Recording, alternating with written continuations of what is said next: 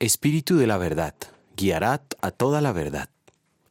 Pero cuando venga el Espíritu de la verdad, Él los guiará a toda la verdad, porque no hablará por su propia cuenta, sino que dirá solo lo que oiga, y les anunciará las cosas por venir. Juan capítulo 16, versículo 13. ¿Qué es la verdad? Esta es la pregunta que muchos se han planteado, pero, como en el caso de Pilato, no han querido conocer la respuesta. Desde la antigüedad no falta quienes dudan de la existencia de la verdad. El siglo pasado tuvo su momento en el cual la idea de que la verdad era alcanzable fue popular.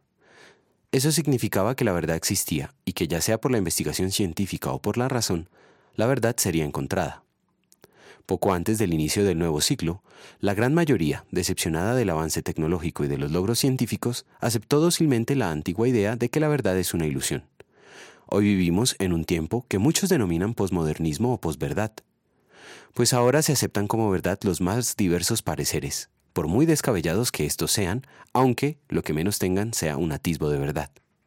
Algo similar sucedía en tiempos de Pilato.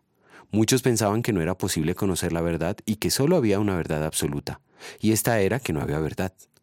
Cuando Jesucristo respondió al interrogatorio de Pilato le dijo, Yo para esto nací, y para esto vine al mundo, para dar testimonio de la verdad.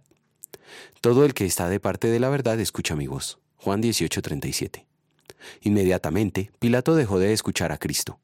Eso muestra que él no estaba de parte de la verdad y como muchos tenía miedo de conocer la verdad. Hoy sucede lo mismo. La gente huye de la verdad porque puede ser mala noticia. La verdad, en principio, sí es mala noticia. Nos dice que somos pecadores y merecemos toda la ira de Dios. Pero después es la más dulce noticia.